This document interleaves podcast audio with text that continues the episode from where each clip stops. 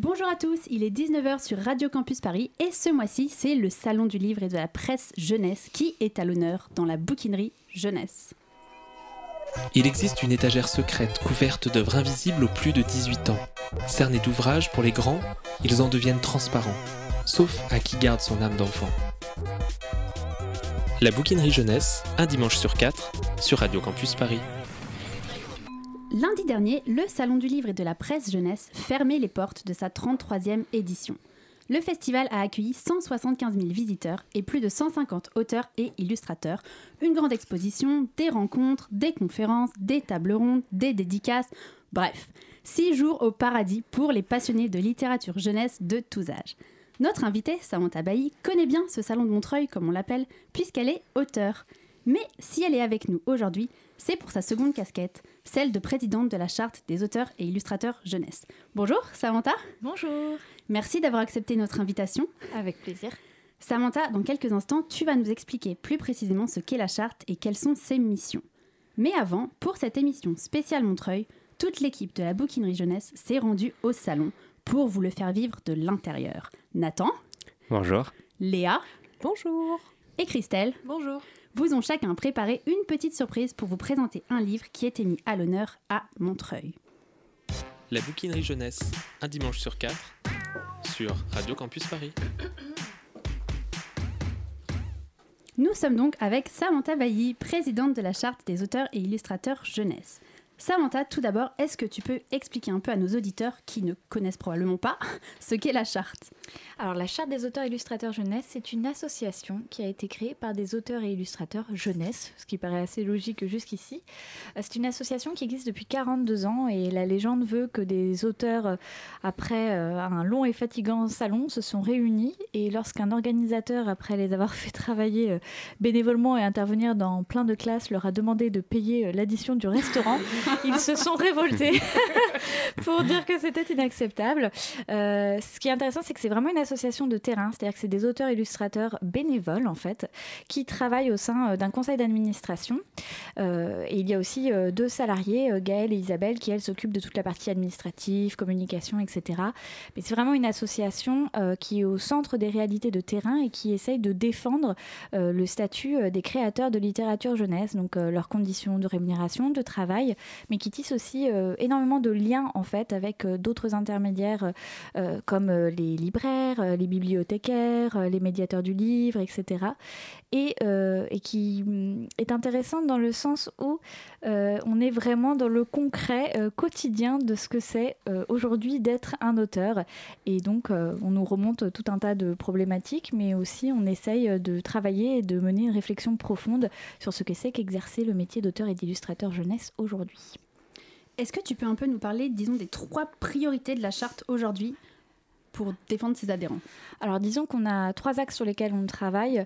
Tout d'abord, euh, il y a un aspect revendication, on va dire, que vous connaissez euh, sûrement, sur euh, les conditions de rémunération des auteurs, mais pas que. C'est défendre de manière plus générale les auteurs et les illustrateurs jeunesse, donc dans leur statut social au sein de la société. On l'a vu récemment avec les questions de hausse de la CSG qui n'étaient pas compensées. mais c'est aussi réfléchir sur la façon dont on est rémunéré, dont on travaille, sur les contrats. nous avons un dialogue permanent au sein du Conseil du Conseil permanent des écrivains euh, sur, euh, bah, avec les éditeurs, euh, sur des discussions, on va dire, plus transversales, mais on a aussi des discussions, nous, avec les éditeurs, voilà, sur, sur comment ça se déroule actuellement pour les auteurs. Donc ça, c'est le 1. Le 1. Ensuite, nous avons tout ce qui est culturel, c'est-à-dire que la charte, c'est beaucoup d'actions culturelles. Il y a par exemple le projet Bologne, que vous connaissez peut-être, mais la charte permet en fait à 12 illustrateurs chaque année de pouvoir partir à la foire de Bologne, qui est très importante puisque c'est une foire internationale euh, voilà, conséquente dans laquelle il y a beaucoup de rendez-vous professionnels, etc. Et ces illustrateurs ont l'occasion d'avoir des formations euh, pour pouvoir pitcher leurs projets, pour pouvoir lire des contrats, etc. Mais aussi de rencontrer un certain nombre de professionnels. Donc il y a euh, toute une action, on va dire, émergence de nouveaux talents et soutien culturel, notamment on fait des formations auprès des bibliothèques. voilà, c'est assez varié au sein de l'action culturelle parce qu'il y a beaucoup, beaucoup de choses et c'est toujours difficile de résumer nos 40 projets qu'on fait en même temps. Mais c'est très important pour nous de mettre la lecture au centre parce que ce qu'il y a de très particulier chez les auteurs illustrateurs jeunesse, c'est qu'ils ont un lien extrêmement fort avec l'éducation nationale, avec les écoles, avec les établissements scolaires, parce qu'ils se rendent très souvent pour faire des interventions. Et on constate du coup qu'à travers la charte, il y a aussi tout un lien entre euh, des écoles et des auteurs bien vivants d'aujourd'hui qui viennent faire connaître des textes contemporains. Et euh, le dernier, euh, on va dire, pan, c'est la professionnalisation qui me passionne particulièrement. C'est-à-dire comment on fait aujourd'hui pour se professionnaliser en tant qu'auteur. Euh, vous le savez, quand vous êtes auteur et illustrateur, vous n'avez pas eu en général de, formation avant. Un peu plus pour les illustrateurs parce qu'il y a un certain nombre d'écoles, mais chez les auteurs de l'écrit, c'est encore ça, émerge. Hein, on le voit avec les masters création, mais c'est un peu un peu plus confidentiel, on va dire pour le moment. Et du coup, on essaye de proposer des formations. On le fait d'ailleurs à travers le salon du livre de Montreuil en 2018 en particulier. On va faire des formations sur euh, la négociation de contrats. Euh, et euh, la professionnalisation, ça passe par tous les aspects. C'est les interventions scolaires, c'est remplir ses feuilles d'impôt. Bref, c'est tous les aspects administratifs.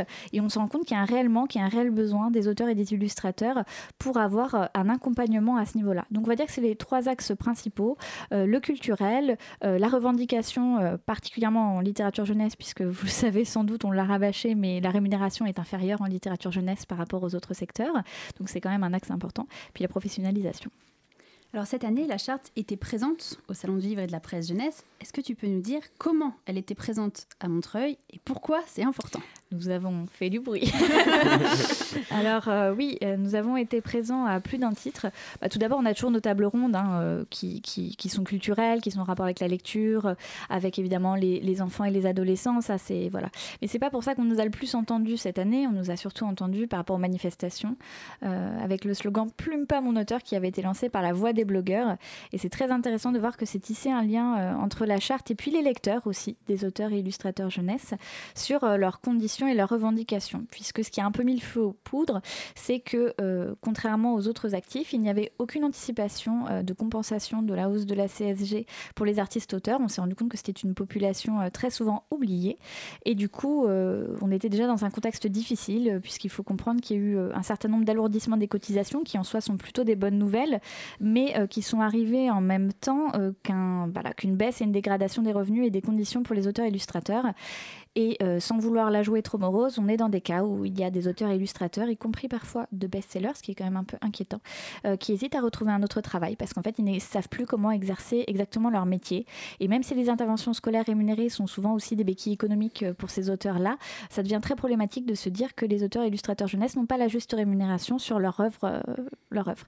Donc, Plume par mon auteur a été l'occasion de faire une grande manifestation, de manière générale, en fait, pour dire qu'on existe tout simplement. Parce que vous savez, les auteurs illustrateurs jeunesse, ils sont sages. Hein, on, les, on les hmm. considère euh, très souvent comme des enfants euh, et on est aussi assez régulièrement infantilisé, il faut bien le dire. Et donc, évidemment, on vient dédicacer bien sagement. Eh ben non. Nous, on a manifesté, on a dit qu'on existait et qu'après tout, s'il y avait des salons, s'il y avait des gens qui venaient, c'est parce qu'il y a des auteurs qui sont derrière et qui sont là et on compte bien avoir voix au chapitre. Et pour parler donc aussi de toutes ces problématiques au grand public, vous avez sorti une campagne de communication à l'occasion euh, donc du salon. Je vous propose d'écouter un petit extrait. Avec 324,4 millions d'euros de chiffre d'affaires, 13,4% des ventes du marché du livre et 5,2% de croissance, l'édition jeunesse se porte bien. Mais qui sont réellement ces auteurs stars qui font les succès de l'édition jeunesse? Ce matin, notre équipe emmène Virginie à une séance de dédicace. Les enjeux sont de taille, ces livres sont vendus 12 euros et elle touche 50% de droits. Alors en fait non, c'est 6%. Et comme c'est un album, je partage avec l'illustratrice, donc ça fait 3% pour moi et 3% pour elle. En gros, ça fait 34 centimes par livre, brut chacune. Et si je compte les cotisations derrière et tout. Multiplié par 10 000, ça fait beaucoup d'argent. Bah ça fait 3400 euros brut pour 4 mois de travail, je trouve pas. Et chaque mois, le pactole tombe. Son éditeur lui envoie ses droits d'auteur sur les ventes. Alors non, toujours pas. En fait, on me paye les droits d'auteur au mois de juin. Mon album vient de sortir, on est au mois de janvier. Donc ça veut dire que je vais être payée dans un an et demi. Ça fait un peu long. Oui, mais vous avez été payé pour écrire 800 euros d'avaleur, monsieur. Ah ouais, c'est pas beaucoup. Non. Est-ce que vous pourriez prendre à droite, s'il vous plaît? Alors ce sont deux morceaux de la première vidéo sur les trois qui sont sortis et qu'on a là un peu assemblés pour raccourcir l'extrait. Mais on va vous mettre le lien vers toutes les vidéos sur notre page Facebook La Bouquinerie Jeunesse pour que vous puissiez les voir en entier. Samantha, est-ce que tu peux nous en dire un petit peu plus sur cette campagne dans la peau d'un auteur jeunesse? Alors c'est une campagne qui a été tournée à la façon d'un faux reportage humoristique et assez caricatural, complètement assumé en ce sens, pour essayer euh, de montrer les conditions euh, des auteurs illustrateurs jeunesse au quotidien. Donc bien sûr on grossit le trait, mais ce qui était intéressant c'était de voir aussi euh, les témoignages. Donc la première vidéo a eu plus de 100 000 vues déjà alors qu'elle est sortie il n'y a pas très longtemps. et parce qu'il y a beaucoup d'auteurs illustrateurs qui se sont reconnus dans, dans, ces conditions parce que ce sont nos conditions réelles. Et on essaye d'expliquer au grand public parce que très souvent les gens euh, ont l'impression que comme on dit que l'édition jeunesse est un secteur florissant, que les livres se vendent bien, et eh ben les auteurs euh, aussi se portent très très bien. Euh, ce qui pose parfois des problèmes même de communication au grand public, parce que quand vous voulez vous faire rémunérer pour des choses aussi simples que de faire des interventions scolaires, on vous répond parfois mais attendez, vous avez vendu plein de livres, vous êtes riche, etc. Et donc nous, ce qu'on veut montrer et déconstruire en fait, c'est que tout simplement le quotidien des auteurs illustrateurs jeunesse, sous un vernis de représentation et une impression de reconnaissance et de succès, eh bien il est vraiment précaire est extrêmement difficile. Et parfois, voilà, les auteurs illustrateurs euh, ont un peu honte d'en parler parce qu'il faut toujours redonner l'impression qu'on a du succès, que tout va bien, etc. Donc derrière ce malaise social euh, dont on a conscience, nous, à la charte, parce qu'on a les témoignages au quotidien d'auteurs et d'illustrateurs qui peuvent, euh, sans être misérabilistes, hein, je le dis comme ça, qui ont du mal à même payer leurs 45 euros de cotisation quoi, pour pouvoir avoir une protection, une assistance juridique. donc on a voulu le montrer à travers ces vidéos-là, avec notre façon de communiquer. C'est un peu comme les plumes. On essaye d'être humoristique, on essaye d'être un peu, d'être un peu festif. On essaie de pas se prendre au sérieux, même si on dit des choses sérieuses. Et, euh, c'était tout, tout l'objet de ces vidéos. Et donc elles sont euh, vraiment, je vous conseille d'aller les voir parce que ça fonctionne très bien. Effectivement, c'est amusant, mais en même temps, c'est un humour un peu, un peu noir. Enfin, en fait, on s'est rendu compte en les tournant et en les mettant en ligne ensuite que même si on essayait de faire rire, la situation n'était pas très drôle. c'est ça en fait. Mmh. C'est, on rit, mais on rit un peu jaune. Alors nous allons continuer à parler avec toi des missions, de la charte et des conditions de travail des auteurs et illustrateurs qui œuvrent à créer les livres dont nous vous parlons tous les mois ici à la bouquinerie jeunesse. Mais tout de suite, Nathan va nous présenter un album. Pour ce spécial Montreuil, il avait pour mission de choisir un album parmi les nominés des pépites du salon. Nathan, est-ce que tu peux nous dire l'album que tu as choisi? J'ai donc choisi l'album Nos vacances de Blex Bolex qui est paru aux éditions Albin Michel Jeunesse. Et ma foi, tu as eu le nez fin puisque cet album a remporté la pépite d'or remise par le Salon. Tout à fait. Euh, l'album a été euh, récompensé par euh, la récompense la plus prestigieuse du, Salon du livre presse jeunesse de Montreuil, si j'ose dire. Et du coup, pour vous parler un peu de cet album avant d'entendre l'auteur, Blex Bolex, d'abord, c'est un auteur qui avait déjà été reconnu au SLPJ il y a quelques années parce qu'il avait gagné la pépite de l'OVNI. Le, prix a changé il n'y a pas longtemps, mais il y avait une pépite de l'OVNI et il l'avait gagné pour Romance, qui était un ouvrage qui faisait partie de son travail plus global sur les, euh, sur les imagiers. Et cette année, il est donc revenu avec Nos Vacances après euh, trois ans de travail sur cet album. Un album qui prouve encore son talent et euh, aussi l'intensité de son graphisme et la subtilité de sa narration.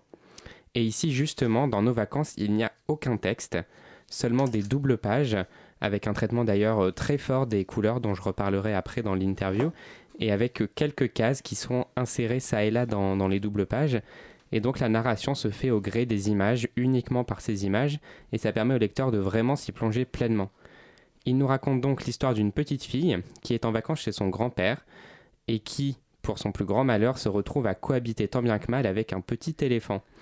Euh, on est donc plongé dans une histoire entre, euh, entre rêve et réalité. Mais aujourd'hui, c'est pas moi qui vais continuer à vous parler de ce livre, mais l'auteur que j'ai eu la chance de pouvoir euh, rencontrer au Salon du Livre ce week-end. bonjour Blex Bolex, nous sommes aujourd'hui au Salon du Livre et de la Presse Jeunesse de Montreuil, où vous avez reçu un prix, la Pépite d'Or, pour votre dernier album, Nos Vacances, publié chez Albin Michel Jeunesse. Voilà, moi déjà, ce qui m'a marqué à la lecture de votre album, c'est bah, les dessins en fait qui racontent l'histoire et qui sont dans leur couleur et dans leur construction d'une grande intensité. Est-ce que vous pourriez nous parler un peu de, la technique que vous utilisez et comment vous, vous réalisez vos images? Alors je, travaille ces images-là euh, uniquement sur ordinateur, donc avec une petite euh, tablette graphique et un logiciel de, de retouche d'images. Ce sont des images qui sont assez compliquées à, monter, donc je les travaille d'abord en noir et blanc, en niveau de gris, sur une certaine quantité de, de calque qui me permet de déplacer ces éléments et de composer mon image peu à peu. Donc il y a une, partie dessin qui, s'effectue vraiment devant l'écran avec le stylet et la tablette. Et après, c'est une sorte de, cuisine où finalement, je, peu à peu, j'arrive à la composition de la page Et après, j'intègre des choses qui ne sont pas uniquement informatiques, qui sont des, scans de, de la vie d'encre, de, crayon, de choses comme ça, pour donner un grain, pour que l'image ne reste pas froide en fait. Et la mise en couleur, après, c'est encore quelque chose de plus compliqué. Et par ailleurs, euh, Nos Vacances étant lui-même un, assez bel objet que dans, dans, le papier, dans la conception du livre, est-ce que vous intervenez euh, dans le travail d'édition et à quel, euh, à quel point vous travaillez avec votre éditeur?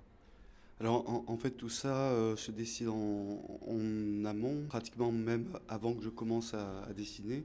C'est-à-dire que moi, comme je crée directement les, pages sur ordinateur, la, première chose que j'ai besoin de savoir, c'est le format parce que là je travaille donc en double page directement et euh, je ne peux plus modifier une fois que les, images sont terminées, sont terminées. Donc il faut décider du format du livre, c'est-à-dire ses dimensions, mais aussi de sa taille. Et euh, je me donne toujours petite marge de manœuvre, c'est-à-dire je fais des images qui sont très définies pour éventuellement qu'on puisse euh, agrandir si jamais mais au niveau des proportions, par contre, ça ne change plus. Donc tout ça se décide en commun. Avant, avant même de décider, euh, c'est-à-dire qu'on a, j'ai une vision du livre et euh, je la communique en fait à, l'éditeur et on en parle à ce moment-là. Est-ce qu'ils sont d'accord Est-ce que ça, leur va, etc. D'une certaine façon, c'est un travail en commun, mais c'est la première chose que je fais quand je commence un livre en fait. C'est déterminer son format, déterminer sa vagination, etc., etc. Et euh, Nos Vacances, c'est un, long projet qui vous a duré plusieurs années, je crois. Ça fait quoi d'arriver à l'aboutissement d'un tel livre? On est très fatigué. Euh, en, fait, si c'est si long, c'est qu'il y a beaucoup d'écriture euh, d'abord. Après le, le, précédent, j'ai essayé plusieurs choses en fait. Et il y, a ce temps aussi qui, qui, est comment dire, destiné à travailler sur un nouveau projet ou des nouveaux projets que je comptabilise dans, le temps de celui-ci. Après, il y a des essais graphiques qui sont faits. Et heureusement, ce n'est pas, pas 4 ans, j'ai continue. En fait, le, travail euh, effectif sur ce livre, ce serait plutôt de l'ordre de 8, 9, 10 mois maximum de travail, par contre, vraiment intensif et exclusivement sur ça. Oui, enfin, ce que j'aimerais savoir, c'est comment vous avez travaillé votre narration, qui, il me semble, est un peu un mélange entre le livre illustré, la bande dessinée. Et voilà, comment, comment vous avez travaillé cette écriture justement? Alors euh, là, j'avais fait des essais parce que je voulais faire une, effectivement une sorte d'hybride entre l'imagier et, la bande dessinée.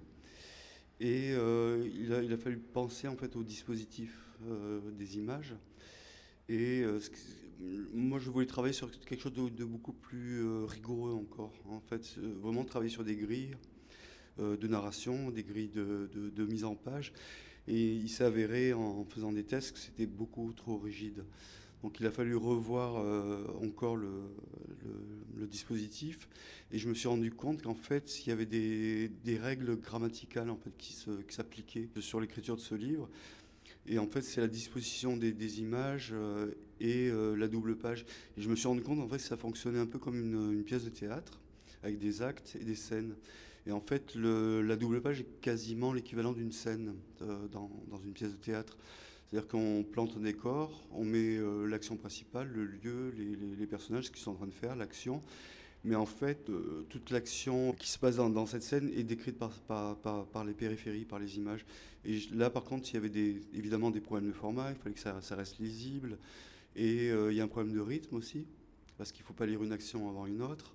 Je me suis rendu compte que certaines fois, on pouvait euh, avoir un regard beaucoup plus global sur la double page et tout de même comprendre. C'est-à-dire qu'en en fait, c'est une grammaire qui n'est pas, comment dire, qui n'impose pas euh, sa lecture. On, peut la comprendre d'une façon euh, vraiment visuelle, du premier, pratiquement du premier coup, et après, on peut vraiment rentrer dans la lecture des images. Et c'est à, à, ce moment-là où le positionnement en fait, et la taille des vignettes devient vraiment quelque chose d'important. Merci beaucoup. Il n'y a pas de quoi. Merci à vous. Merci beaucoup, Nathan.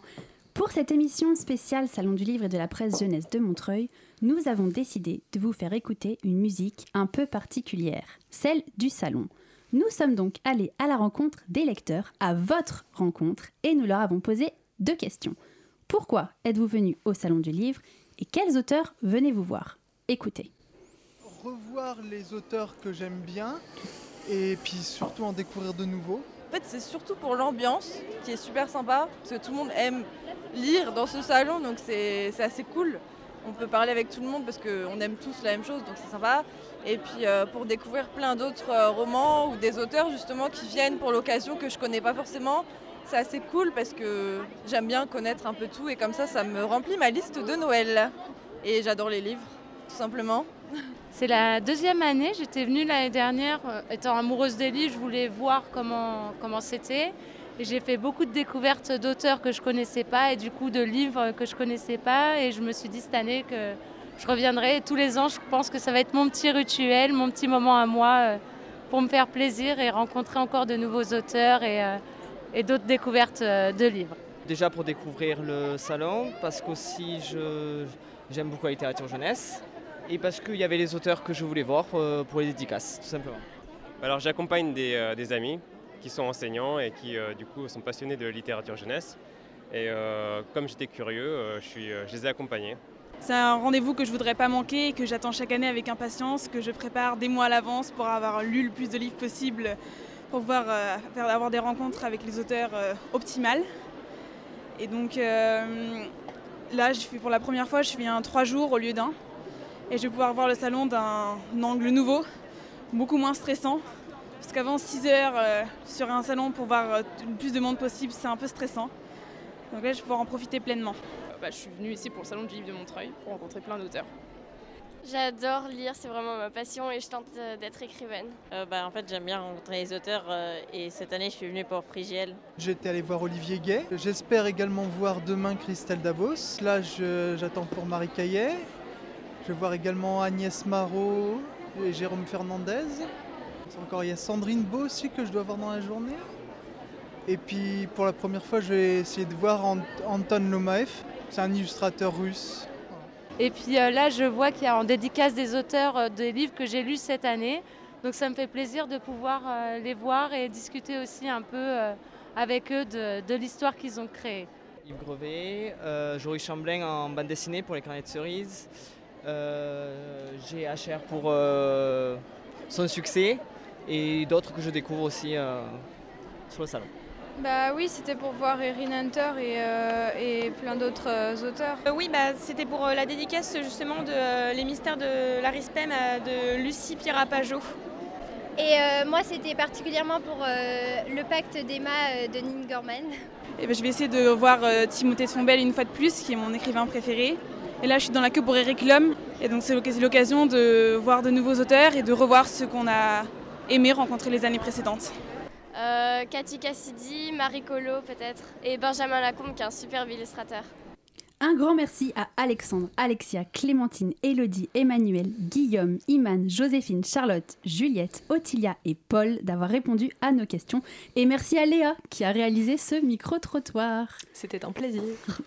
C'est maintenant l'heure de nos livres contraires, notre duel dans lequel deux chroniqueurs s'affrontent pour défendre un livre. Mais cette fois-ci, nous avons légèrement modifié les règles et également les participants. Et oui, ce ne sont pas les chroniqueurs qui vont s'affronter armés de mots, mais deux auteurs. C'est Manon Fargeton et Jean-Christophe Tixier qui ont accepté de participer. Nous leur avons demandé pourquoi il fallait absolument lire le livre de l'autre. Écoutez. Jean-Christophe, est-ce que tu peux nous dire quel livre de Manon tu as choisi de présenter? Là, il y avait beaucoup de choix, mais ce sera le suivant sur la liste. Très bien. Est-ce que Manon, tu peux nous dire quel livre de Jean-Christophe tu as choisi? Ça sera demain, il sera trop tard. Manon, est-ce que tu peux commencer par nous dire de quoi parle le suivant sur la liste? Le suivant sur la liste, ça parle de cinq collégiens qui sont dans le même collège mais qui se connaissent pas trop parce qu'ils traînent pas ensemble. Sauf qu'un jour, l'un d'entre eux se fait renverser par une voiture juste devant le collège et meurt ça commence bien. Euh, dans les jours qui suivent, les quatre autres reçoivent des messages sur Facebook de la part du mort. Donc évidemment, ils se demandent s'il est vraiment mort ou pas, si euh, quelqu'un a piraté son compte, etc. Et en se posant ces questions, ils se rendent compte qu'il y a des gens qui les suivent dans la rue, qu'ils échappent de peu à des accidents, qu'il y a tout un faisceau d'événements inquiétants comme ça qui se passent autour d'eux. Et ils vont essayer de comprendre pourquoi et de comprendre ce qu'ils ont en commun. Parce qu'ils ont un truc en commun, évidemment. Jean-Christophe, pourquoi faut-il lire ce livre? Parce qu'il est bon et aussi parce qu'il y a énormément de très belles trouvailles, c'est foisonnant de personnages, il y a un suspense, euh, bah, on ne lâche plus quoi. Et là ce qui est bien c'est que maintenant il y a l'intégrale, donc le tome 1 et le tome 2 ensemble, donc on n'a même pas besoin de se poser la question où, savoir où est le tome 2 pour pouvoir poursuivre, et donc on peut être dans le, dans le flux. Il y a beaucoup de suspense? Ah énormément, énormément, je crois qu'à toutes les pages il y a un rebondissement, ou quasiment, enfin elle a été à fond là, Manon. Et puis la dernière raison c'est parce que c'est Manon. C'est une bonne raison.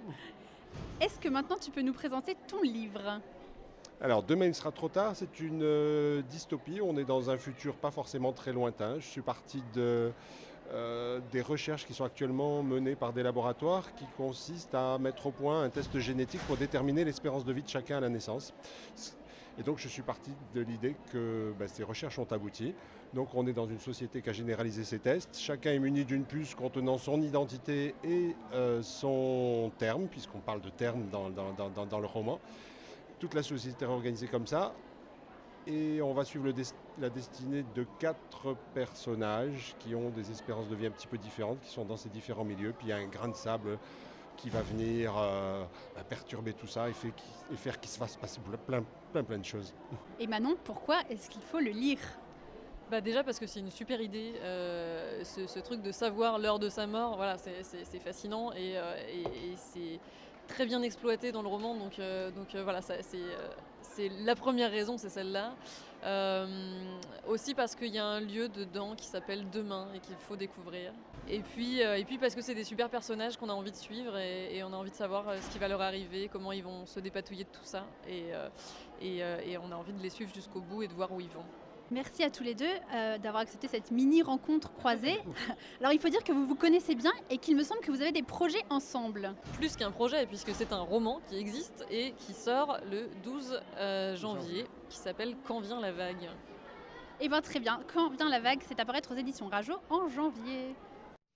Merci encore à Manon Fargeton et Jean-Christophe Tixier d'avoir accepté ce petit échange. Et si vous qui nous écoutez avez envie de découvrir le suivant sur la liste ou demain il sera trop tard, vous les trouverez tous les deux aux éditions Rajo.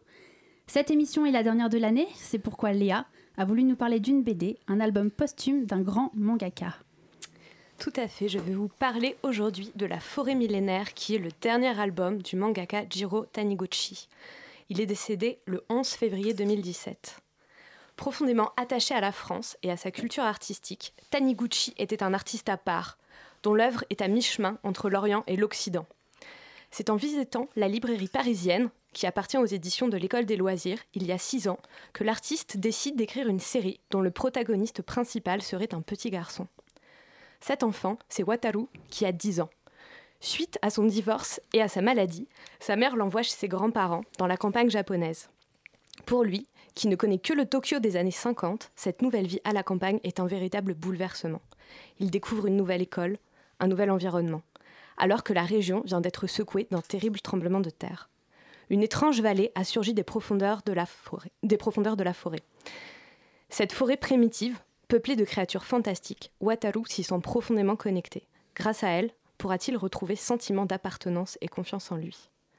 Ce premier album d'une série qui restera à jamais inachevée et pétrie de la poésie simple et profonde qui fait la force des planches de Taniguchi.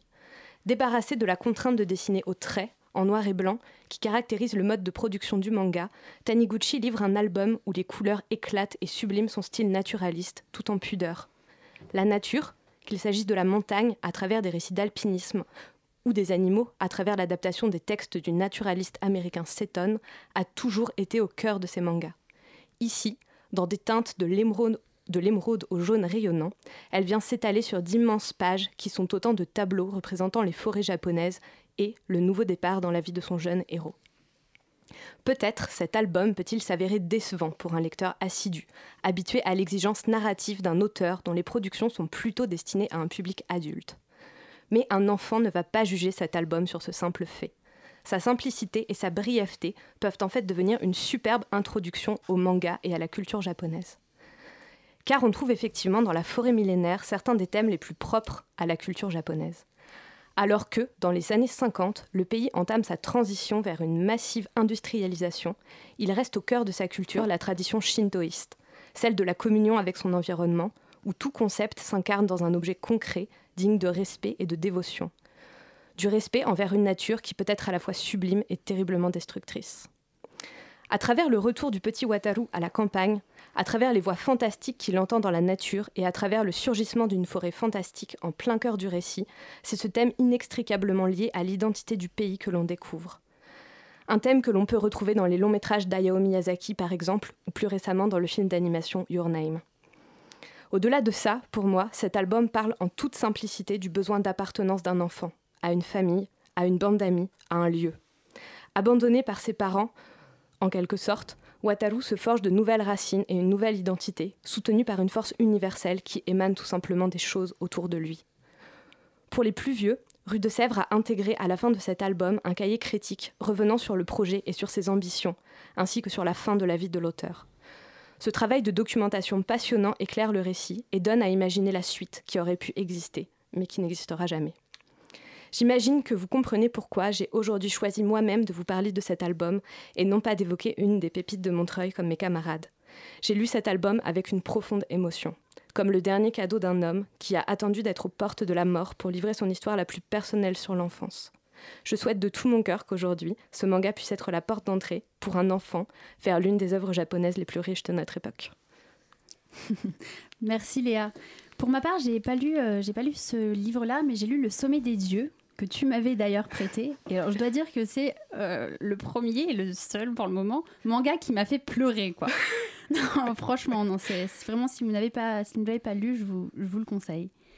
Nous sommes toujours avec notre invitée, Samantha Bailly, présidente de la charte des auteurs et illustrateurs jeunesse. Samantha, nous t'avons préparé un petit jeu. Nous allons t'énumérer.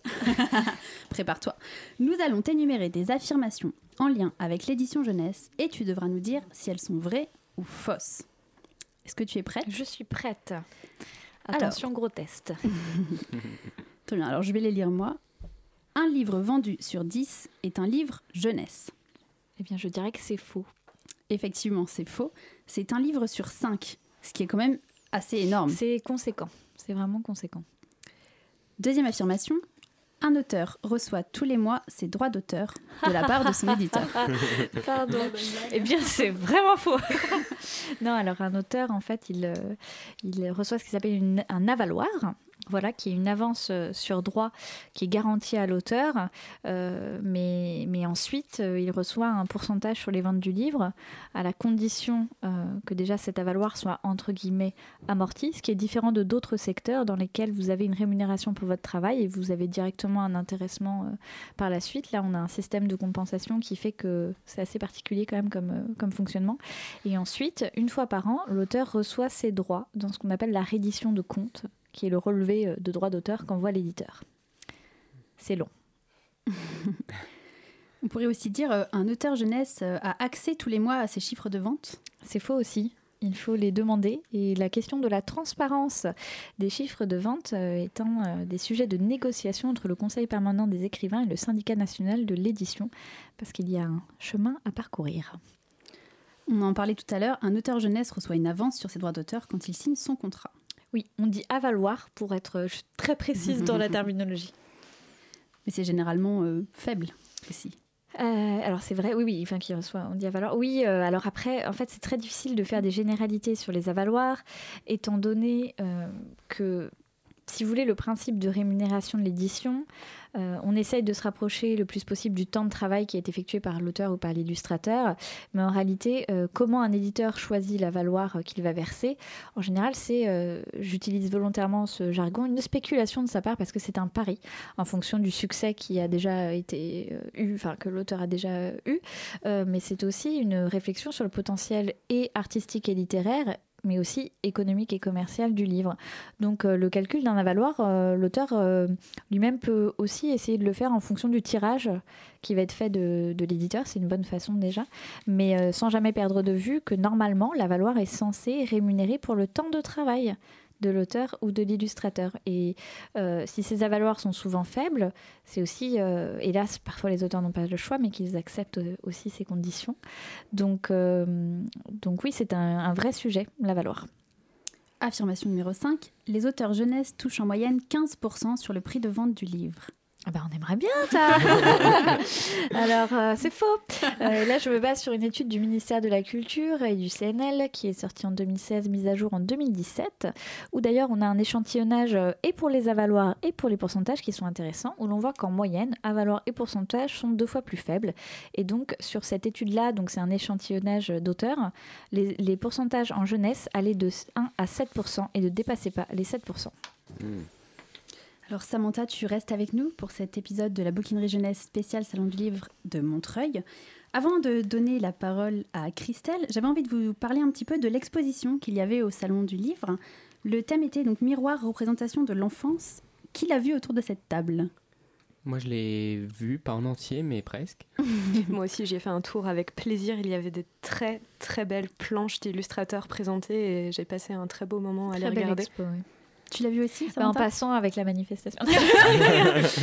Non, vous, êtes, vous êtes allé en bas aussi Je trouve, oui, on a fait tout le tour. hein. Comment lier l'utile à l'agréable C'est ça. Moi, j'ai vu un, un téléphérique de ski. Je sais pas si vous l'avez vu aussi. Alors là, ça ne dit rien. Oui, c'est un endroit où il y avait des activités d'organiser avec les enfants. Et c'est vrai Ah. qu'il y avait un téléphérique avec des skis. Mais je ne me suis pas approchée, j'avoue. Bon, bah, très bien. Merci beaucoup. Donc maintenant, nous allons continuer de vous faire vivre le Salon du Livre de Montreuil avec Christelle, qui devait également sélectionner un roman dans la catégorie des pépites. Christelle, peux-tu nous dire quel livre tu as choisi? Des points dans le ventre de Benjamin Desmar. Et alors, encore une fois, je vous promets qu'on a fait ce choix avant l'annonce des gagnants. Mais ils ont du flair Non, j'ai- Mais- j'ai- c'est les meilleurs autour de cette table. C'est ça Et donc effectivement, des points dans le ventre a également emporté, donc il a remporté la pépite du roman. Christelle, je te laisse nous en parler, surtout que je crois que tu as ramené de Montreuil une petite surprise pour nos auditeurs. Et oui, je n'ai reculé devant rien pour vous offrir une interview de Benjamin Desmar, donc Oui, l'auteur qui a remporté la pépite. Alors je me suis jetée sur lui alors qu'il sortait d'une table ronde et qu'il s'apprêtait à enchaîner avec une dédicace. J'ai supplié son éditeur de me laisser le mettre en retard quelques minutes et j'ai même bloqué l'entrée d'un ascenseur pendant que Léa et Laetitia faisaient la circulation. C'est vrai, c'est vrai. au, grand mot- au grand remède. C'est du kidnapping. Tout à fait. Exactement, donc j'ai kidnappé euh, Benjamin Desmar pour qu'il puisse vous parler de son roman Des points dans le ventre. Alors Benjamin Desmar avait déjà écrit deux ouvrages avant celui-ci, publiés aux éditions du Rouergue. Tout d'abord en 2015 Cornichon Gym, une enquête comique pour les préados, et puis en 2016 Une histoire de sable, un roman fantastique qui mêle histoire d'amour et histoire de fantômes. Et donc on va tout de suite euh, l'écouter nous parler de son dernier livre, le très remarqué Des points dans le ventre, un roman pour ados à la fois brutal et poétique, mais aussi violent et onirique. Benjamin Desmar, bonjour. Bonjour. Vous avez publié cette année le roman Des points dans le ventre, qui a gagné d'ailleurs euh, la pépite du roman sur le Salon de Montreuil. Félicitations. Donc vous l'avez publié aux éditions du Rouergue et il s'agit d'un livre très court, 73 pages à peine, mais aussi très intense. Et ça raconte l'histoire de Blaise, un garçon qui est en classe de 3 et qui ressent une telle colère et une telle souffrance qu'il n'arrive pas à l'exprimer euh, autrement que par les coups. Euh, alors il se choisit des proies dans la cour du collège et euh, en dehors, et euh, il les frappe de toute sa violence. Comment est-ce que vous vous y êtes pris pour comprendre, pour saisir l'intériorité d'un ado violent? Est-ce que euh, vous avez vécu ça vous-même, discuté avec des psys, observé des jeunes dans la même situation? Pas du tout. Non, bah c'est toujours compliqué voilà, de savoir comment on arrive à définir un personnage, à le construire. Et euh, j'ai pas un passé violent. Euh, Moi, j'étais plutôt de l'autre côté, hein, plutôt du côté de ceux qui se prenaient des baffes. Mais même là, il n'y a pas eu trop de traumatisme. Mais en même temps, c'est le boulot de, l'écrivain, euh, d'être dans l'empathie, d'essayer de comprendre, de, se glisser dans la peau des, personnages. C'est ce, qui est- intéressant. Si on raconte sa propre vie, alors ça s'appelle de l'autobiographie, c'est un autre exercice. Moi, pour l'instant, ça ne m'intéresse pas. Ce qui m'intéresse, c'est justement de me dire, ben, tiens, et si j'étais euh, ce garçon euh, très violent? Pourquoi? Alors après, on a l'impression que le personnage ne vous ressemble pas du tout, et à la relecture, on se rend compte que, ben, en même temps, il y a quand même des ponts. voilà, la difficulté d'expression, la violence, que ce soit entre pays ou entre personnes, ça vient, ça vient toujours quand les gens n'arrivent plus à s'exprimer et à communiquer. Ça, moi, ça me parle. Ça, ça me parle. L'oralité, euh, ça n'a jamais été quelque chose de super évident pour, pour moi, m'exprimer euh, en public, là maintenant devant un micro. Alors euh, on grandit, on arrive à faire semblant, mais on reste toujours le petit gamin ou l'ado un peu, un peu flippé, un peu tourmenté. Est-ce que par exemple l'absence du père, c'est quelque chose qui vous a aidé à construire la personnalité de votre personnage? Pas du tout. Moi, mon père était très présent. euh, enfin, c'était pas papa gâteau, mais euh, de... non, non. Moi, je Et par rapport au personnage lui-même, est-ce que vous lui avez comme ajouté une absence de père pour imaginer les raisons de sa violence, de sa souffrance? Bah oui, oui, voilà, ça vient de là, euh, des questions qu'il n'arrive pas à poser à sa mère, des, des questions euh, pour lesquelles il n'arrive pas à obtenir de réponse parce qu'il n'ose pas poser euh, les, les questions. L'absence du père, elle est, elle est primordiale. Alors c'est aussi, comme je l'ai dit, un roman très court. Est-ce que vous avez prévu d'écrire un roman aussi court dès le début ou est-ce que c'est venu en cours d'écriture, cette structure euh, très resserrée? C'est- un roman que j'ai écrit en deux semaines, euh, assez rapidement. D'habitude, il faut plutôt six mois, hein, je vous rassure. Mais celui-là, alors il est très court et puis je l'écris vraiment très très vite. Et je, non, moi je calcule jamais rien, ni j'évite de faire, euh, enfin, j'évite de faire, je, fais jamais de plan. Donc je savais pas. J'aime, me surprendre dans l'écriture. Donc est-ce que je pars pour euh, 10, 15 ou 300 pages? Je sais jamais en fait. Là, à un moment, bah, voilà, il s'est trouvé qu'au bout de 70 pages et quelques, j'avais plus rien à raconter. J'étais arrivé au bout de, au bout de mon histoire. Puis j'ai voulu laisser une histoire assez ouverte. Alors ce qui, gêne certains lecteurs, hein, c'est à chacun de se raconter une, une, une- une fin ou euh, une suite. Quoi. Mais euh, moi, j'avais raconté ce que j'avais à dire sur ce, Il y a d'ailleurs un gros retournement de situation à la fin du roman, on n'en dira pas plus. Euh, une dernière question peut-être, comment est-ce que vous en êtes venu euh, à écrire votre roman à la deuxième personne, puisque c'est peut-être la particularité la plus flagrante de votre roman, le narrateur ne dit pas je ou il, il dit tu? Eh bien là encore, je ne sais pas trop. J'ai commencé à la troisième personne, très classiquement, et puis au bout de deux, trois phrases, euh, ça a été une sorte d'évidence. Alors bien sûr, j'ai pensé à Un homme qui dort de Georges Perec, qui est, un roman que, que j'ai lu il y a 25-30 ans, qui m'avait euh, assez remué, alors que le propos n'est pas du tout le même, mais la forme est la même, euh, le tu. Et, dès que j'ai commencé à réécrire les deux premières phrases avec le tu, c'est devenu euh, à la fois très très évident et très simple pour moi de me mettre dans la peau de ce, ce Blaise. D'accord, merci beaucoup Benjamin Desmar, et encore bravo pour votre prix. Nous sommes toujours avec Samantha Bailly, qui est la présidente de la charte, mais également autrice. Samantha, tu viens de publier le dernier tome d'une trilogie de romans contemporains, Nos âmes plurielles, qui fait suite à Nos âmes jumelles et Nos âmes rebelles. Dans ces trois tomes, on suit Lou et Sonia, l'une passionnée de dessin et l'autre d'écriture, et de leur rencontre sur Internet va naître une amitié très forte que le lecteur va pouvoir suivre au fil des tomes et des années qui passent. Ce roman est également lié à une autre de tes séries, Les Stagiaires et À durée déterminée. Est-ce que tu peux nous parler un petit peu du lien entre ces séries? Oh là là Euh, Alors, oui, le lien, c'est que Lou et Sonia euh, sont deux jeunes filles qui écrivent et dessinent.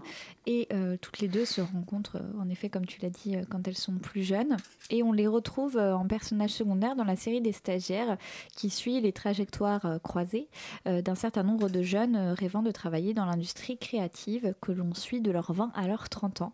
Donc, c'est une fresque générationnelle, disons, sur voilà, les la notion de passion, de vocation, d'univers du travail. Donc finalement, je me rends compte euh, que mes romans suivent beaucoup mes engagements.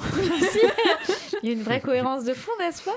Euh, Et voilà, donc c'est le, Nos âmes plurielles, le dernier tome euh, de cette trilogie. Et je dirais que ce sont deux trilogies, l'une qui s'adresse plutôt aux adolescents, même si j'ai un lectorat aussi très adulte sur Nos âmes jumelles, et l'autre plutôt aux 20 trentenaires, les stagiaires à durée déterminée, indéterminée.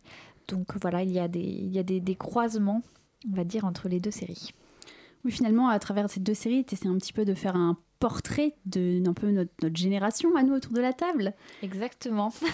oui, euh, bah, c'était la folie d'ailleurs à montrer au niveau des dédicaces. C'est le dernier tome et euh, c'était incroyable de voir le nombre de lecteurs présents et euh, l'émotion aussi qui passait. C'est ce que je préfère. euh, c'est quand vous avez des lecteurs qui vous disent ça m'a tellement touché et c'est tellement ma vie et c'est tellement réel.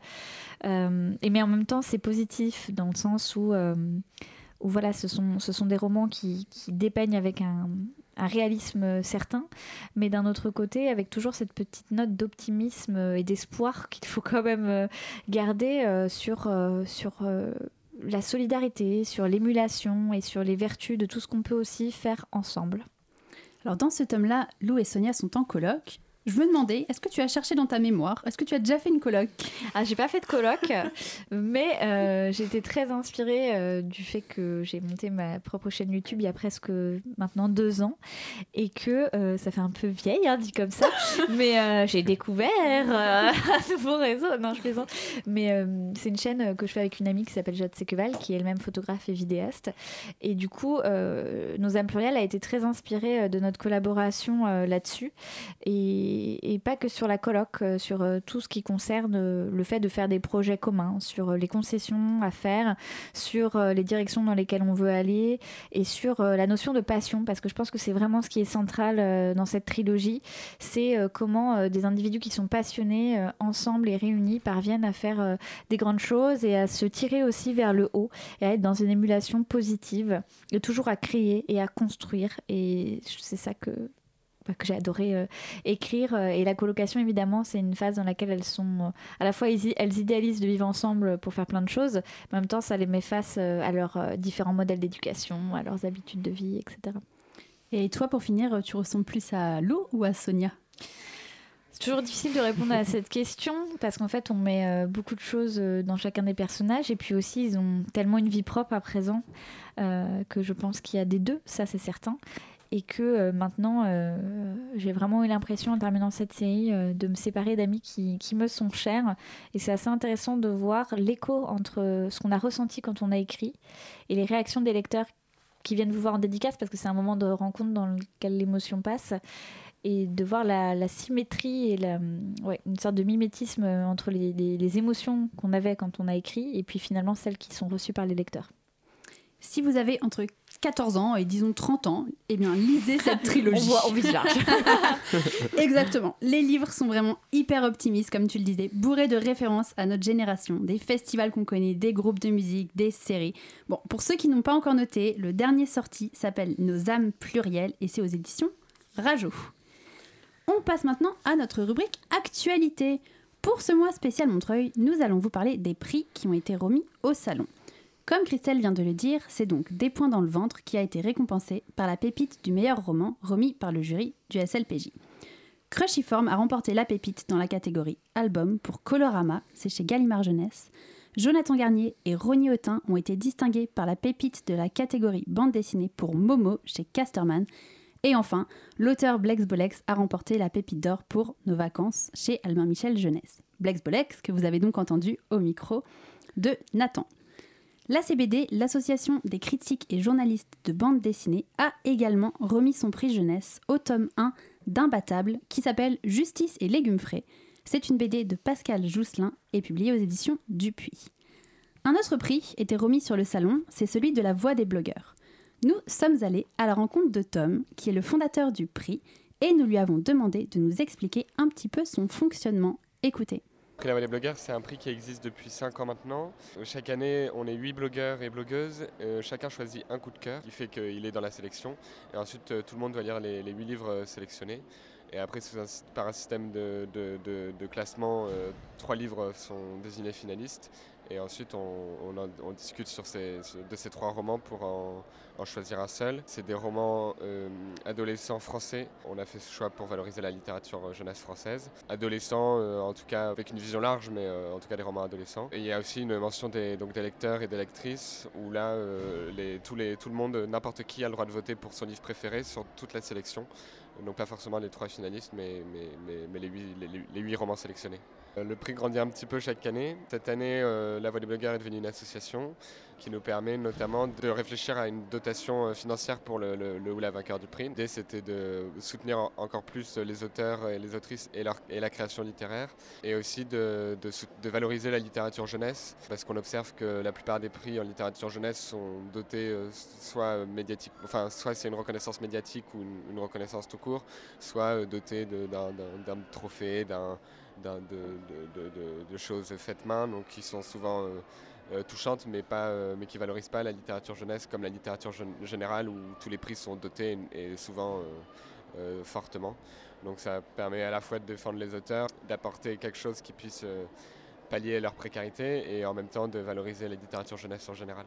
Et cette année, le vainqueur du prix était Clémentine Beauvais, qui a remporté à la fois le prix du jury et la mention des lecteurs avec son roman Songe à la douceur. Nous étions à la remise du prix et comme Christelle, nous avons réussi à saisir Clémentine Beauvais, à la kidnapper un court instant pour recueillir ses impressions. Alors, donc je suis avec Clémentine Beauvais qui vient de gagner le prix La Voix des blogueurs. Alors Clémentine, a priori, vous ne vous y attendiez pas tellement bah, il m'avait rien dit. En fait, le truc avec les prix, c'est que parfois on est au courant à l'avance, mais alors là, pas du tout. Ils avaient gardé ça extrêmement secret et mystérieux. Et du coup, comme ils me l'avaient pas dit, je me disais, sinon ils me l'auraient dit. Donc en fait, c'était une surprise. Voilà, c'était c'était quand même une très très très belle surprise. Mais bravo, en plus c'est un double prix, parce que également le prix euh, des lecteurs. Et oui, et ça aussi, je, je- je dois dire que j'avais pas, euh, c'était pas sur mon radar qu'il allait aussi avoir un prix des lecteurs, donc c'est vraiment un, un super grand plaisir d'avoir le, le doublé prix des lecteurs, prix des blogueurs. Et pour finir cette année, donc il y a euh, une dotation pour la première fois donc pour le prix La Voix des blogueurs. Une petite réaction sur ça? Bah, ouais, c'est vraiment symboliquement extrêmement, extrêmement puissant, enfin symboliquement et aussi financièrement, mais je veux dire, c'est vraiment incroyable que ça soit une, euh, une, euh, une idée, une initiative qui vienne vraiment d'un groupe de jeunes euh, lecteurs et lectrices qui, qui se sont vraiment investis là-dedans, mais vraiment en mettant la main au portefeuille. Enfin, moi, je me sens euh, humble devant tant euh, de dévouement de leur part, et puis surtout d'attention, parce qu'ils ont, ils ont, prêté attention à un phénomène qui est celui de la dotation faible des prix en littérature jeunesse, même des plus grands prix euh, français de littérature jeunesse. Et, ils ont décidé d'agir à partir de cette, de cette impression qu'ils avaient, c'est vraiment un motif pour moi d'admiration énorme. Merci à Tom de La Voix des blogueurs et à Clémentine Beauvais d'avoir répondu à nos questions. Et nous l'avons tous lu ici autour de la table, le roman de Clémentine Beauvais, Songe à la douceur. Qui est excellent. Eh ben nous vraiment tous alors. Ah oui, non mais c'est waouh, c'est très mérité. Eh bien, donc chaque mois, on a un comité de lecture et ce sont les auditeurs qui votent parmi donc euh, différents livres. Pour... Ils avaient aussi voté pour Et voilà, exactement. Alors, mais vraiment, mais alors, on leur avait donc néanmoins, bon, on leur avait donné le choix entre les trois finalistes du prix La Voix Ah, des d'accord. blogueurs, voilà. Et ils ont également donc choisi Songe à la douceur, qui est publié chez Sarbacane. Donc, autour de la table, qu'en avez-vous pensé? On fait d'abord un tour de j'aime, j'aime pas. Christelle, J'aime, mais de toute façon, je suis amoureuse de Clémentine Beauvais. donc, euh, Nathan, Moi, j'ai voté pour La Voix des blogueurs, donc euh, j'adore. Léa? Moi, j'ai aimé ce roman aussi. Oh, très bien. J'ai hâte de t'entendre parler de, de ce livre alors. Et Samantha? Ah, J'ai adoré. C'est c'est un vrai parti pris en plus, euh, je trouve, euh, ce, ce roman. On parle souvent de, de risques éditoriaux et je trouve que d'être parti dans cette direction-là, ça, c'est un, un sacré pari. C'est une plume d'une poésie euh, hallucinante. Euh, c'est beau, c'est c'est beau et, et c'est profond, c'est intelligent. Enfin, moi, je j'ai été euh, vraiment, vraiment conquise. Pour rebondir sur ce que dit Samantha, j'ai trouvé ça très beau, mais j'ai surtout trouvé ça absolument drôle. J'ai ri du début à la fin et je ne m'attendais pas du tout, dans un roman écrit en vers, Oui. à être autant, euh, autant amusé, autant euh, emporté, autant pleurer de rire sur certaines pages. Et en fait, il se trouve que j'ai commencé à lire ce roman une première fois, que j'ai laissé tomber au bout de 10 pages. Voilà, j'allais dire Parce que- pas gagné d'avance. Ouais, hein. parce que l'histoire, le fond de l'histoire ne m'avait pas emporté. Puis j'ai refait une nouvelle tentative pour rentrer dedans. Et là, là le, les premières blagues m'ont happé, le style m'a happé. L'écriture vraiment de Clémentine Beauvais, sa plume m'a transporté. Euh, mais quand même, sur le fond du roman, j'ai moins été transportée. Je l'ai vraiment lu pour le style. Voilà. C'est une histoire d'amour, quoi. Si Ouais. à la base, tu n'es pas fan d'histoire d'amour, Bah. il y avait des chances que ça te laisse euh, sur le côté. Voilà. mais c'est quand même un excellent roman et je le recommanderais euh, sans aucune hésitation. C'est vrai que l'humour vient, je trouve, aussi du contraste entre cette euh, poésie presque lyrique parfois et magnifique, et parfois des vers hyper vulgaires, genre mes deux gars, c'est des ballerines à la con. mais- J'ai adoré ça. Non mais c'est vrai que alors moi pour le coup contrairement à toi je me suis totalement laissé happer mais dès le début enfin je l'ai lu euh, euh, quand il était sorti en fait et dès le début été happé par l'histoire je me suis laissé emporter je trouve que tout de suite il y a, C'est il y a une espèce de ouais il y a ça un attrape. souffle qui euh, qui, qui, qui ouais qui attrape le lecteur et, et après coup je suis d'accord pour dire qu'il y a quand même un moment d'adaptation où on se dit c'est quand même pas évident le roman en vers. Enfin, on n'est pas habitué, on est plutôt habitué à de la prose assez classique. Et donc, je trouve qu'il y a un petit temps d'adaptation. Mais après, en plus de l'humour et de tout ça, ce que j'ai trouvé euh, fort dans sa narration, c'est qu'elle euh, implique le lecteur, elle lui parle, elle change de, elle passe du théâtre euh, au vers, elle joue avec la mise en page. Et je trouve qu'il y a vraiment une immense liberté dans dans, son texte et que la participation, enfin le fait qu'elle dialogue avec le lecteur, qu'elle dialogue avec ses personnages, qu'elle les apostrophe et qu'elle raconte même des choses euh, d'elle-même. Enfin, on ne sait pas si du coup la, na- la, la, la, la- la limite entre le narrateur et euh, l'autrice, donc Clémentine Beauvais, est assez floue. Mais voilà, je trouve qu'il y a une euh, immense liberté qui ajoute à tout ça. Et puis des détails d'observation, comme Gare de Lyon. Exactement. il, y a, il y a quelque chose de véridique et je trouve qu'il y a une maîtrise aussi technique. Enfin, ça allie à la fois cette, cette fluidité et une maîtrise impressionnante. Bah, sur les détails dont tu parlais, Samantha, moi ça m'a beaucoup amusé. Voilà, Gare de Lyon, l'espèce de jungle, oui, oui. dans le métro, le vent, dans les escaliers de la Ouais. BNF et tout. Mais je me suis demandé si, euh, en n'habitant pas à Paris, ça serait pas un peu agaçant. Ouais, c'est un roman très parisien. C'est ce que je me suis demandé. J'avais lu un roman de Patrick Modiano il y a quelques temps, quand je connaissais pas encore très bien Paris, qui faisait un peu ça, plein de détails euh, sur Paris. Je m'étais sentie un peu exclue euh, de la narration par moment. Et là, bon, dans le roman de Clémentine Beauvais, maintenant que je connais Paris, ça m'a beaucoup amusé. Mais voilà, je me suis demandé si euh, d'autres être réticents face à ces détails. Après, je pense que hum, chacun se fait son propre imaginaire dessus. Donc nous, on connaît bien Paris, donc on y colle des images. Mais moi, je sais que par exemple, quand je l'ai commencé, je savais pas que le surnom de la ligne 14, c'était Météor. Mm. Et euh, je l'ai appris ensuite en en parlant avec d'autres gens qui m'ont dit non, non, mais c'est vraiment Météor. Et moi, je trouvais que ça donnait une dimension... euh, ça lui avait donné une dimension un peu onirique, ce côté météore.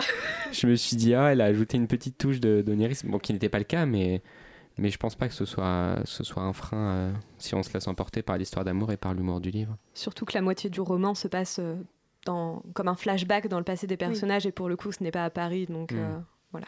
C'est plutôt dans une ambiance campagne Jane Ouais. Austen. Si vous voulez vous faire votre propre opinion sur ce livre, eh bien, vous pouvez participer à notre jeu, notre Game of Books de ce mois-ci, puisque nous vous faisons gagner le livre lauréat du prix La Voix des blogueurs, Songe à la douceur. Pour gagner le livre, répondez à la question suivante. Songe à la douceur est une adaptation de 1. Roméo et Juliette, 2. Eugène Onguénine, 3. Le fantôme de l'opéra. Si vous avez la réponse et envie de gagner un exemplaire du roman, il vous suffit d'aller sur la page Facebook de l'émission et de poster la réponse en commentaire. Si vous n'avez pas Facebook, vous pouvez aussi nous envoyer votre réponse par mail à labouquineriejeunesse at radiocampusparis.org. Pour la prochaine émission, c'est vous qui choisissez le livre que vous souhaitez qu'on débriefe. Le mois prochain, ce sera un album dont nous parlerons au comité de lecture. Alors, je vois les trois, les trois chroniqueurs qui me regardent d'un air euh, Qu'est-ce qu'elle a choisi? Ils stressent à chaque fois un peu. Donc, donc votez, hein. votez, donnez, donnez votre avis. Vous pouvez choisir entre Le Monde est ma maison de Maya Brami et Karine Désé aux éditions Saltimbanque, Au fond des bois de Anne Corté et Julia Waters aux éditions Sarbacane, ou Anuki, l'arbre de vie de Stéphane Sénagas et Frédéric Mopomé aux éditions de la Gouttière. C'est maintenant l'heure de se dire au revoir. On espère. On espère que l'émission vous aura plu. Merci Samantha Bailly d'avoir été avec nous. Et merci à vous pour votre dynamisme, parce que ça fait du bien de voir ce genre d'émission. On rappelle que tu es la présidente de la charte des auteurs et illustrateurs jeunesse et que ton roman Nos âmes plurielles est publié chez Rajo. Merci à vous autour de la table et à vous qui nous écoutez. On espère vous avoir donné plein d'idées de cadeaux de Noël. N'hésitez pas à venir nous parler sur les réseaux sociaux si vous avez besoin d'idées, pourquoi pas? On se retrouve en 2018 pour la prochaine bouquinerie jeunesse. Ce sera le 7 janvier. Et je vais conclure comme d'habitude par une citation. Aujourd'hui, c'est Christian Grenier dans son livre Virus LIV3 ou la mort des livres. Un lecteur, c'est aussi un créateur, puisqu'il réinvente et se réapproprie ce qu'a imaginé l'auteur. Ainsi, l'écrit est semblable à deux miroirs qui se font face. Il offre une perspective sans limite. C'est beau.